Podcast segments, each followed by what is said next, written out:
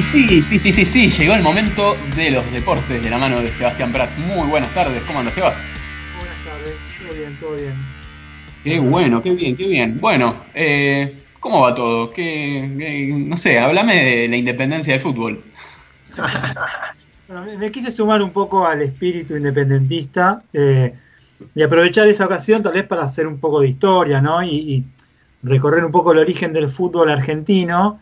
eh, y cuando uno ve el origen, ve que el fútbol argentino estaba, eh, que no, a ver, que era fútbol británico en Argentina, de alguna manera.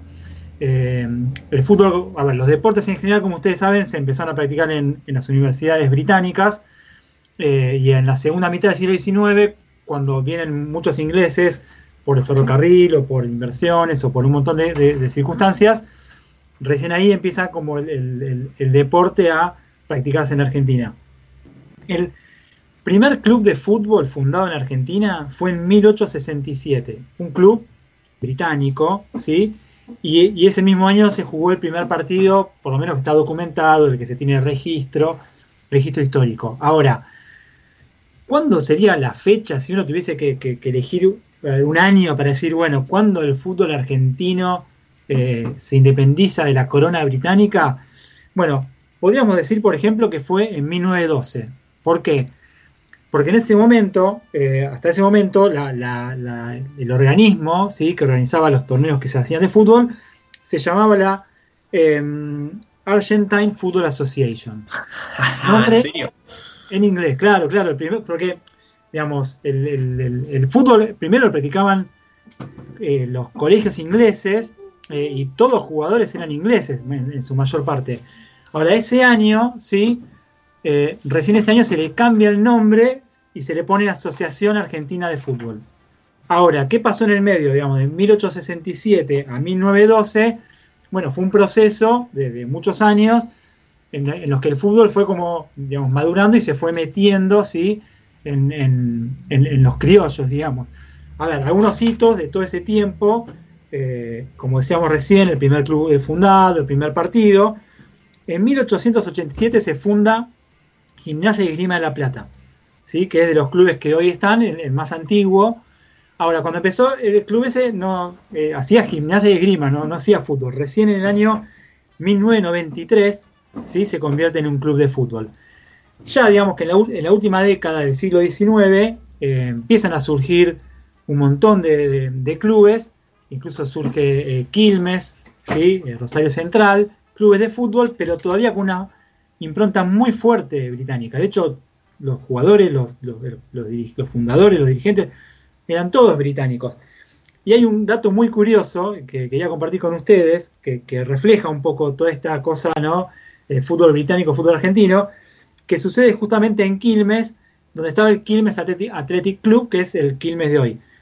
Eh, era un club solamente para ciudadanos británicos, o sea, estaba restringido el acceso para argentinos y, y- y cuenta un poco la, la historia que un joven de, de Quilmes se quiso como asociar o quería entrar al club y le prohibieron el ingreso, entonces termina fundando con otros eh, amigos, jóvenes, compañeros, el, Argen- el Club Argentino de Quilmes, que es como el segundo club ¿sí? de, de Quilmes, que se llama, le dicen, los mates.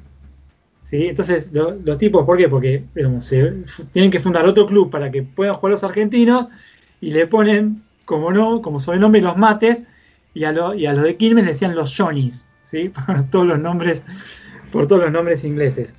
Después, otro, hito, por ejemplo, en 1894 se da el primer partido entre eh, británicos y argentinos, entre combinados. no hablamos de selecciones, sino como de un combinado, así bueno, vamos a jugar nosotros contra ellos. ¿sí? 1894. Cuando empieza el nuevo siglo, ahí sí, ya empiezan a, a nacer un montón de clubes. Si ustedes ven la fecha de fundaciones de los clubes grandes, están todas entre 1900 y 1910. River, Boca, Independiente, Racing, bueno. Eh, y ahí es como que ya empieza a- a- digamos, eso es un reflejo de que ya el fútbol había calado así en la sociedad argentina. Un claro reflejo. Lo que pasa que todavía, por ejemplo, de 1900 a 1910, el club hegemónico, sí, el que gana todos los campeonatos, es Alumni, que en realidad es el nombre que se le pone a los al, English, em, English High School, ¿sí? que era uno de los clubes fundadores también de los, de los clubes pioneros, club eh, de un colegio inglés. Como, no como decía, no, ese es el nombre del colegio, bueno, tiene que cambiarse el nombre, le pone alumni, pero en realidad era del colegio inglés.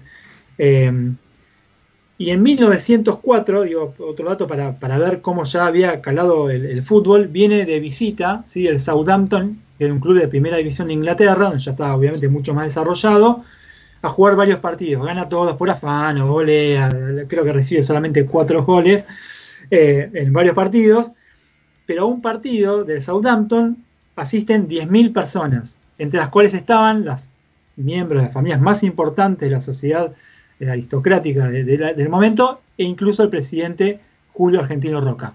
¿sí? Ya estamos hablando de 10.000 personas, no eran 10.000 británicos, ¿no? ya había como otro, como, como otro interés. Finalmente Alumni, en el año, después de ganar durante 10 años el campeonato más o menos, termina desapareciendo en el año 1911, como que los jugadores decían, bueno, ya está, nos aburrimos de jugar, nos vamos a dedicar a nuestras otras cosas, y al año siguiente pasa esto que contaba al principio de que la Asociación de Fútbol ya toma el nombre en castellano. Así que podemos ubicar más o menos en, esos 10 años donde fue madurando, todo un proceso que termina con la castellanización del nombre y si queremos, de una manera un poco para poner un broche a esto de la independencia del fútbol argentino respecto de la corona británica. Y lo veo a Federico con ganas de decirme que la segunda independencia fue en el 1986, ¿no? O más que independencia, no sé, venganza, o, eh, con el mundial, con ¿no? Con la mano y después el, otro eh, gol eh, fantástico de, Maradona.